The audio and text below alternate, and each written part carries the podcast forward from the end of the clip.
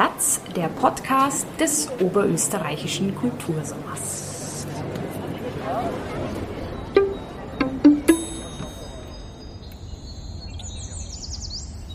Und Platz genommen hat Professor Martin Haselböck.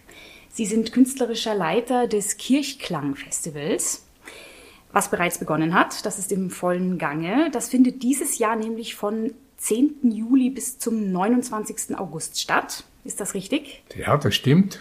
Und je an einem Sonntag, also nicht immer an einem Sonntag, aber da kommen wir dann später noch drauf. Oft zurück. an einem Sonntag, aber fast immer an einem Sonntag.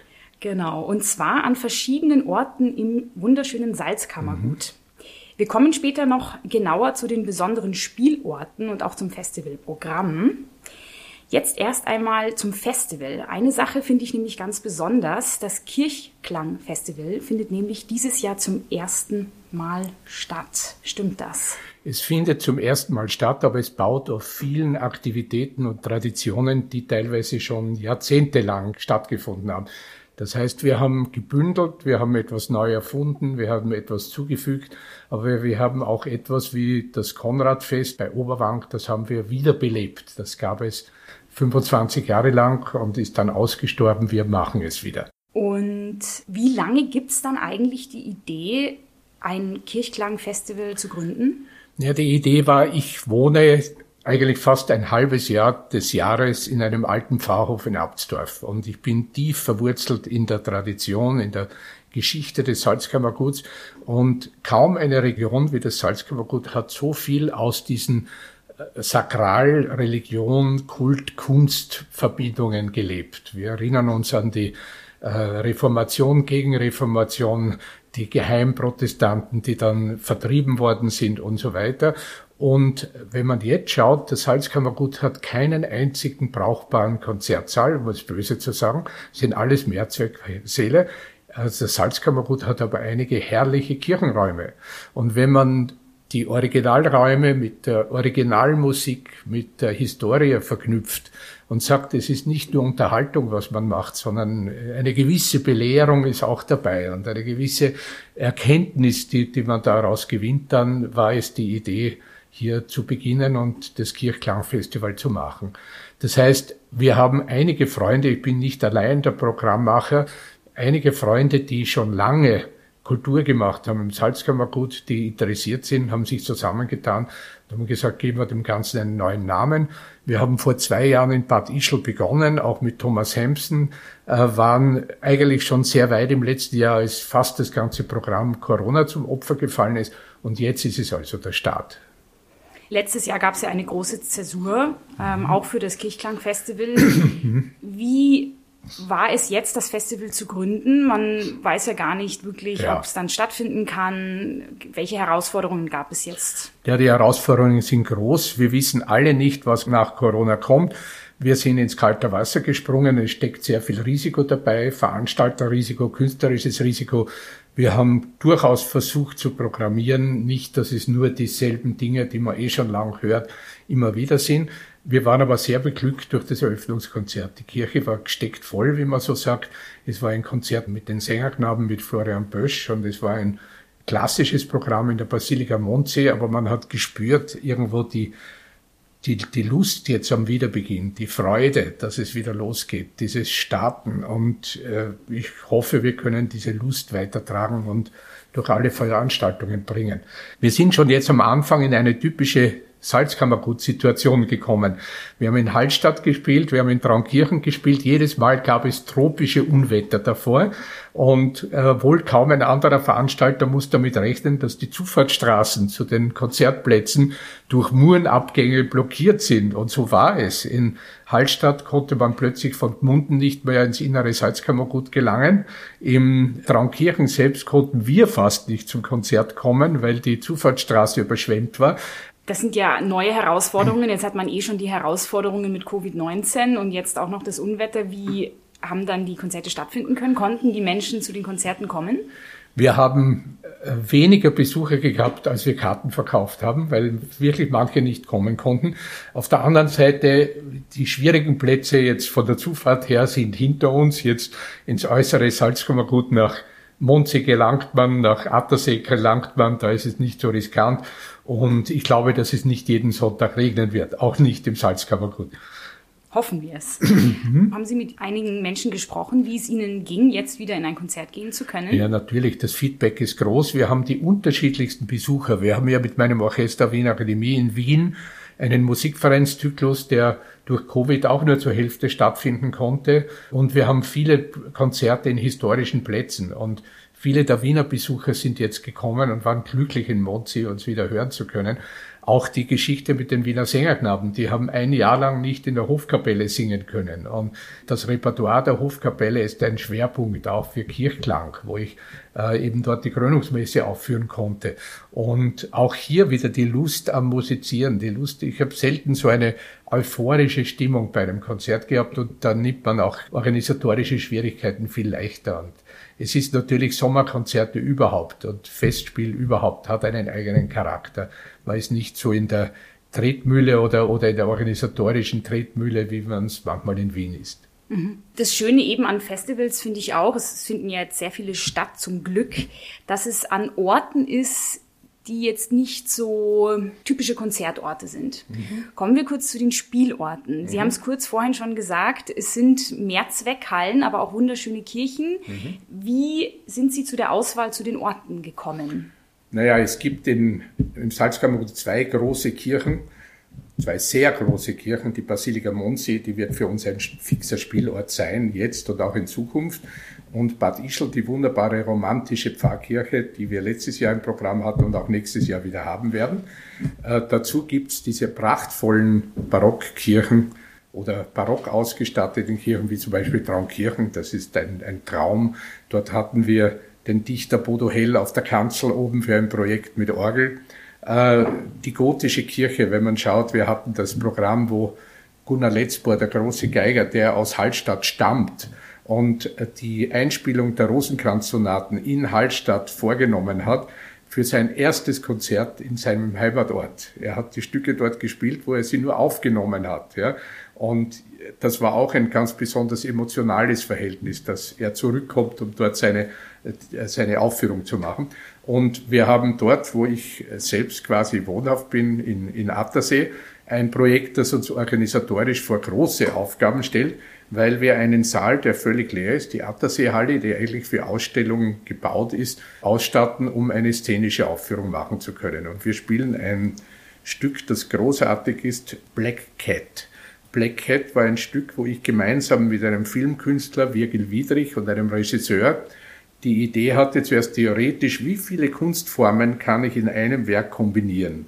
Und es gibt ein Barockensemble, das Arien von Bach singt, Zuspielung von Musik des englischen äh, Songwriters David Sylvian, dann Live-Ballett von zwei der großen Tanzfiguren des äh, französischsprachigen Theaters, getanzt und ein Bühnenbild, das als Bühnenbild wie im Film beginnt, aber sich zu einem Film entwickelt. Und damit erzählen wir die Geschichte The Black Cat von Edgar Allan Poe, ohne ein einziges Wort zu verwenden. Es ist ein Stück, das mir sehr am Herzen liegt, das bereits in Los Angeles in Südamerika in, in Taipei gespielt hat und jetzt nach Österreich kommt, weil viele unserer Freunde danach schon gefragt haben. Aber der Aufwand ist enorm. Wir müssen eben wirklich die Halle erst ausstatten, spieltechnisch machen. Aber es wird ein besonderer Platz und wenn es funktioniert, werden wir dort mehr auch in den nächsten Jahren machen. Und wenn wir jetzt gleich drüber über die Spielorte sprechen, ein ganz schönes Orgelfest verbindet die Pfarren von Nussdorf und Abtsdorf am Attersee, wo vor 25 Jahren ein großer Orgelbauer, einer der ganz großen, Patrick Coulon, seine ersten Instrumente in Österreich gebaut hat. Und zwar eine wirklich kleine Dorforgel in der wunderschönen kleinen Dorfkirche von Abtsdorf, die aber extrem klangschön ist. Und danach, weil die Bauern diese Pfarrleute von Abtsdorf die Orgel so geliebt haben, sind die Leute des Nachbardorfs gekommen und haben gesagt, wir wollen auch so ein Instrument. Und er hat gesagt, mhm. nur wenn ich eine spanische Orgel baue. Und jetzt steht in Nussdorf am Attersee eine spanische Barockorgel. Und diese spanische Barockorgel wird gemeinsam mit der Abtsdorfer Orgel zum 25. Jubiläum äh, jetzt in zwei Konzerten gespielt, wobei es in ähm, Nussdorf eine Tanzperformance sein wird, gemeinsam mit dem Organisten Jeremy Joseph, der einer der großen Profes äh, Professoren und Improvisatoren in unserem Land ist. Also eine spannende Geschichte. In Abtsdorf ein traditionelles Orgelkonzert, dann auch wieder eines dieser Feste, die für uns ganz wichtig sind, dass man mit den Leuten nachher reden kann, zusammenkommt und am Abend eine Dokumentation über den Orgelbauer und die Tanzperformance. Genau, da kommen wir dann auch ja. später gleich noch zurück, die ja. Uraufführung, weil es gibt ja insgesamt genau. zwei Uraufführungen. Es eine genau, ja. wird schon gelaufen sein, ja. wenn dieser Podcast zu hören ist, der, die andere folgt dann noch. Mhm. Kurz noch zu Black Cat. Mhm. ist ja jetzt keine Uraufführung, aber eine Erstaufführung. Es ist eine österreichische Erstaufführung, ja. Also sehr spannend. Und es ist eine spannende Produktion die ich einfach äh, nicht weglegen wollte, sondern ich lebe mit dieser Produktion und wir hatten sie vor zwei Jahren eben in Los Angeles und Bogotá. Die, die Gastspiele dort haben so viel Freude gemacht, haben so viel tolles Echo gefunden, dass ich gesagt habe, das Spiel wird zu Hause, ja, mhm. und, oder zu Hause in Oberösterreich. Ja. Und äh, das ist ein Stück, das einerseits zwischen allen Stühlen sitzt, weil es ist Tanz, es ist Ballett, es ist Barockmusik, es ist Oper, es ist Musiktheater es schließt in kleinerer Form an an die Stücke, die ich mit dem Jedermann-Regisseur Michael Sturmiger und dem Schauspieler John Malkovich gemacht habe. Das heißt, die Suche nach Stücken, die sich dem, der Eindeutigkeit entziehen. Und Black Cat ist, wenn man drin sitzt, ein ganz spannendes, man wird hineingezogen, man wird hineingesogen. Man kann aber vorher nicht ganz erklären, was, was erwartet mich da, weil es ist mhm. alles. Mhm. Es ist, es ist Tanz, es ist Barockgesang, es ist ähm, Rockmusik, es ist wirklich ein Patch mhm. äh, Work in, im besten Sinne. Und ich glaube, dass man äh, darauf neugierig sein kann und dass jeder, der hinkommt, doch einen spannenden Abend erleben wird. Es gibt dazu noch ein in keinem Programm aufscheinendes Encore. Es gibt ein kleines Festival im Juli in meinem Attersee, die Perspektiven Attersee, die sich gemeinsam zusammentun mit einigen optischen und ja, Soundkünstlern. Und ich habe dort eine Installation von Marian Essel gesehen, der diesen Raum bespielt mit Neonröhren und mit einer wunderbaren Klangzuspielung.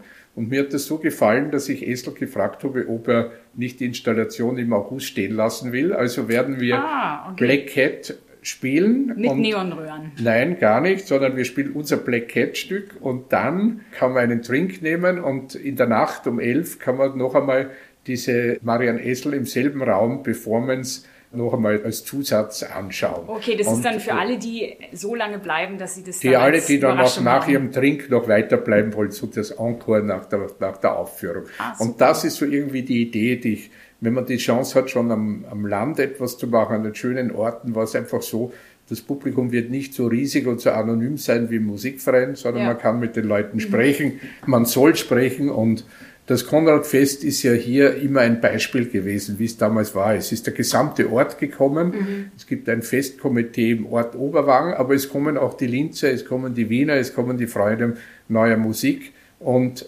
dann gibt's dort gegenüber von der Kirche dieses wunderbare Atelier und den Garten dieser Malerin von einem namhaften österreichischen Architekten damals in den 60er Jahren gebaut. Und dort gibt's einfach, wenns Wetter es zulässt, ein, ein schönes Volksfest und dann geht man halt wieder ins Konzert hinein und hört sich die neuen Uraufführungen an. Ja, schön. Also das wäre auch meine Frage gewesen, was erwartet eigentlich das Publikum bei Black Cat? Sie haben es eh schon ja. gesagt, also alles auf gut Deutsch. Ja, ich hoffe, ja, ja. oder ich glaube also alles. Von ja. allem etwas, aber es ist ja Musik von Johann Sebastian Bach und David Sylvian. Ja. Wie passt es zusammen? Die Musiker, die Bach spielen, spielen fast mit einem Timecode. Die wissen ganz genau, wann muss ich einsetzen und gleichzeitig läuft mit diesem Timecode läuft die Zuspielmusik. Und die Zuspielmusik war zum Teil schon vorhanden, zum Teil wurde sie extra für uns konzipiert und gemacht. Und die Idee ist so eigentlich, wenn ich die Geschichte, die sehr einfache Geschichte von Black Cat erzähle, äh, die äh, Edgar Allan Poe auf zwei Seiten niederschreibt. Das ist eine ganz kurze Geschichte, dass ein, ein, ein Mann äh, eben seine, seine Frau erschlägt und sie einmauert und dann das Geräusch der ebenfalls eingebauerten mhm. Katze okay. verrät ihn und er wird überführt. Okay. Und äh, das Stück beginnt eigentlich schon in der Gefängniszelle und die Bach-Arien sind die Reflexionsarien des äh, in der Zelle Sitzenden, der dann als Rückblick die ganze Geschichte noch einmal erlebt. Und die Zuspielungen sind und die Aktionen der Tänzer sind dann das Wiederbeleben, das Nachstellen dieser Szenen, die dann kommen. Und es ist eigentlich wie in, einem, wie in einer einaktigen Oper mit einzelnen Szenen, die durchchoreografiert sind. Und wir haben sehr viel Hirnschmalz da hineinfließen lassen. Man sieht zum Beispiel die Tänzerin, die äh, ihren Akt macht, die teilweise die Katze spielt, teilweise die Frau spielt, die, die Rollen wechseln da. Der Sänger ist ja auch auf der Bühne, der ist so der, der Erzähler, der dann reflektierend erzählt. Und dann verschwindet diese Katze, die Tanzende, hinter der Leinwand und plötzlich taucht sie auf der Leinwand wieder als Figur auf. Und das sind so wunderbar technische Tricks oder Spielereien drinnen. Auf der Bühne äh, auf der Leinwand ist ein Lichtschalter, der wird berührt und gleichzeitig geht dann das Licht an drinnen im, im, im Saal. Okay. Es ist die Fiktion und die Realität ja. und die, die Fiktion ist, ist changierend und wechselt immer wieder. Und nochmal eine Frage, wie viele sind da jetzt äh, beteiligt bei dem Projekt? An dem Projekt sind insgesamt, das ist ein großes Projekt oder für uns großes Projekt, mit dem Staff sind insgesamt äh, 16 Leute beteiligt. Es ist ein Ensemble von sieben Musikern. Ja. Es ist ein Daniel Johansen, ein sehr bekannter Sänger, ein Tenor. Es sind zwei Tänzer, ein, ein Paar äh, Mann und Frau. Und es ist äh, technisches Equipment, Beleuchtung bis zur Garderobe, äh, das Zuspielband, das dann gemacht wird. Es ist ein nicht ganz kleiner Aufwand getrieben worden hier, um das hier, hier herzustellen. Ja, schön. Aber das wird ja dann dreimal insgesamt aufgeführt, ja. am 19., 20., 21. August. Ja, und ich lade herzlich ein und all die, die am 21. August kommen und da bleiben wollen, können dann gleich nahtlos das Orgelfest am 22. August im selben Ort Attersee, aber in den Ortsteilen Abtsdorf oder Nussdorf ist ein eigener Ort, darf ich nicht sagen, selber Ort, aber selbe große Pfarre dort. Ja, bleiben wir vielleicht dann gleich am 22. August. Da gibt es nämlich eine von zwei Uraufführungen. Ja, das Pygmalion Tanzprojekt ist auch ein Ergebnis fast von Corona. Wir wollten schon im letzten Jahr ein Pygmalion Projekt mit der großartigen Silke Grabinger und ihrer Silk Flüge Gruppe machen. Und zwar hätte es in der Attersee-Halle stattfinden mhm. sollen. Und das ist dem zum Opfer gefallen, aber die Idee eines sich weiterentwickelten Pygmalion-Projekts ist nach wie vor im Raum. Ja, und jetzt war es so, dass der Auftrag ging für ein 50 Minuten langes Tanzsolo, eine Tanzperformance zum Thema Pygmalion, die Musik entstehen zu lassen. Und äh, Jeremy Joseph, der einer der großen Improvisatoren auf der Orgel ist, hat ebenso wie im Jazz jetzt äh, eine Mischung aus notierter Musik und improvisierter Musik geschrieben, die er auf dieser spanischen Orgel gemeinsam mit Elektronik und gemeinsam mit elektronischen Zuspielungen und weiter Improvisationen spielen wird. Und diese Musik dient als Grundlage für das Tanzsolo von Silke Grabinger, für Pygmalion. Auch hier wird eine Geschichte erzählt, die dann in mehreren Teilen stattfindet. Und Pygmalion soll sich im nächsten Jahr weiterentwickeln. Der Keim ist dabei gesät, ist in der mhm. Kirche. Im nächsten Jahr soll es diese Performance mit großem äh, Tanzensemble in der Atterseehalle geben und wir entscheiden dann, ob die Musik in der Form, wie sie ist, weiterverwendet wird oder ob sie noch weiter äh, weiterentwickelt, weiter gestaltet, vielleicht mit anderen Instrumenten versehen, fortgeführt wird. Das Ganze wird ja in einer Kirche stattfinden. Ja. Und jetzt muss ich fragen, es ist ja auch noch Elektronikzuspielung, ja. Video. Wie passt das in eine Kirche? Ja, passen. Es ist erstaunlich. Es sind die oberösterreichischen Kirchen zum Teil elektronisch gar nicht so schlecht ausgerüstet. Das heißt, wir haben in Nussdorf schon eine vorhandene Leinwand, es gibt eine vorhandene Beamer-Konstruktion. Das heißt, in irgendeiner Weise ist das, was wir tun, auch Verkündigung. Ja? Und ob dort dann äh, gewisse Bilder wiedergegeben werden. Es ist ein Equipment da, aber es wird natürlich noch mehr Equipment hineingestellt. Das heißt, es, es wird Scheinwerfer, es wird Beleuchtung geben und die Nussdorfer Kirche, die aus einer älteren Kirche eine Erweiterung erfahren hat, ist für solche Dinge sehr gut geeignet, mhm. weil sie fast so eine Art Bühne vorne hat, wo äh, getanzt werden kann und der Organist auch für die Leute, die unten in der Kirche sind, zum Großteil sichtbar ist. Und das ist dann auch ein Projekt, das hoffentlich nächstes Jahr weitergeführt wird. Das weiterhin wird. weitergeführt werden sollte. Die, die Zusammenarbeit mit, mit äh, Silke Flügge und Silke Grabinger ist schon auch fürs nächste Jahr angedacht und Tanz sollte immer wieder vertreten sein. Wobei der Aufwand natürlich auch groß ist, weil es muss ein Tanzboden gelegt werden. Wir hoffen alle und soweit sind wir sehr hoffnungsvoll, dass das, was wir hier machen und was nicht nur Mainstream ist, sondern eben wirklich einige neue Ideen hineinbringt, dass das gut angenommen wird, weil dann kann man auch mutiger sein und kann spannende Sachen projektieren. Ja. Ich höre jetzt im ganzen Programm und auch jetzt sehr viel raus, diese Mischung aus alt und neu. Ja. Wie sind da die, die Rückmeldungen vom Publikum? Weil das kann ja doch oft manchmal vielleicht verstörend ja. sein im ersten Moment, diese Mischung. Ja. Wie haben Sie das jetzt Naja, auch hier baue ich auf Erfahrung. Das Problem ist eher ein, ein Verkaufsproblem. Das heißt, äh, meistens, wenn ich etwas, was ich nicht kenne, angekündigt sehe, sage ich, gehe ich nicht doch lieber ins Chopin-Konzert oder wo der, der, den ich hundertmal gehört habe, wieder spielt. Ja. Wenn ich einmal drin bin, ich glaube, wir alle sind irgendwie zerrissen zwischen der Neugier, ich möchte was Neues erleben, ich möchte was Neues hören, aber doch dann der Furcht, ich fahre dahin, ich kaufe mir teure Karten, aber ich weiß nicht, was mich erwartet. Ja. Diesen Bogen muss man spannen und ich glaube, wenn dann das Vertrauen da ist, äh, dass man sagt, aha, das, was die uns anbieten, das ist gut und das ist spannend, dann äh, sehe ich keine großen Probleme. Ja?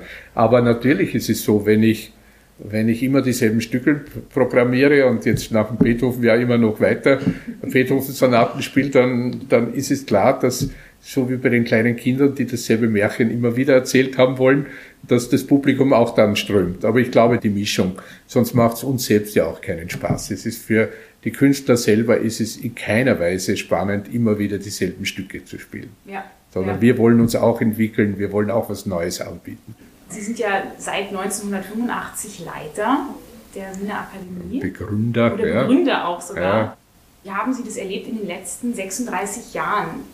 Können Sie da erzählen, hat sich das Publikum verändert? Na, haben sich die Konzerte verändert? Ja. Wie und wie haben sich diese ja. verändert? Ja, zum Ersten ist es schon so, dass wir immer wieder, ich bin im Salzkammergut im Sommer, es ist irgendwo fast eine Art Stagione, ein, ein, ein, ein, ein Sommerheim, um es so zu sagen für die Musiker des Orchesters in allen Formationen. Natürlich werden wir sehr viele Gastmusiker einladen und natürlich unser Orchester war immer von allem Anfang an sehr mit Oberösterreich verbunden. Mhm. Äh, der große Geiger Gunnar Letzbohr war vor 30 Jahren unser Konzertmeister. Ja? Okay. Und wir haben gerade in dieser Saison sehr viele Ensembles eingeladen, die sich von uns quasi weiterentwickeln und nicht, ich sage jetzt nicht abgespalten, aber die dann mhm. selbstständig geworden mhm. sind.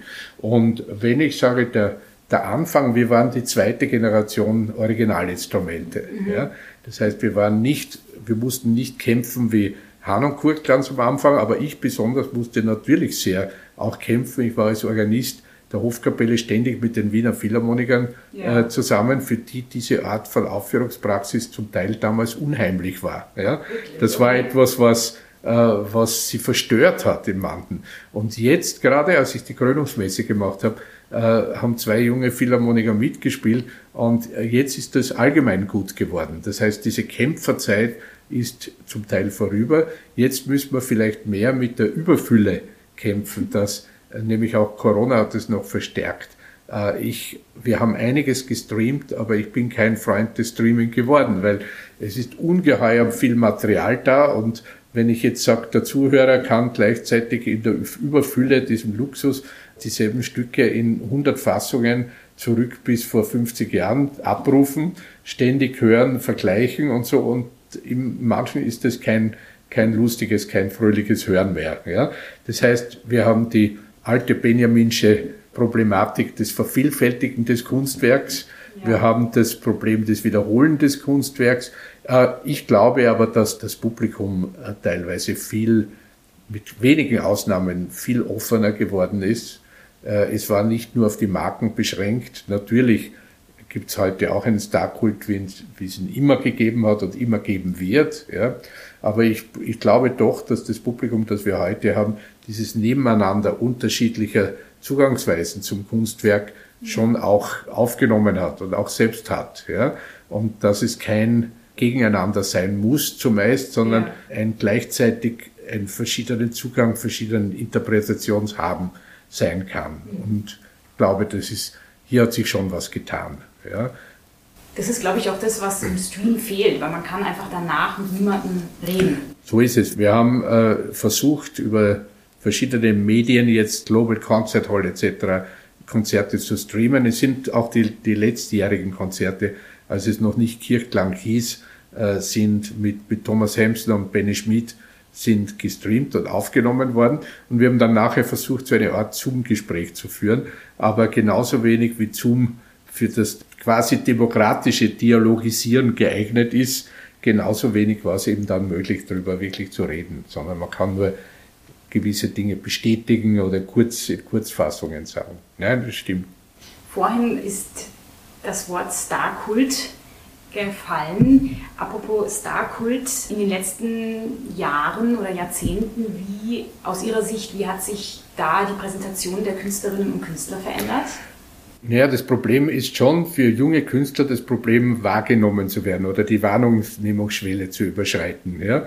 Und natürlich ist es so, dass sich Gruppen so wie in der Popmusik so ihre Fangemeinde bilden können. Und vielleicht ist das auch schön drinnen. Ja? Nur erleben wir es teilweise bei derzeit, gerade nach Corona.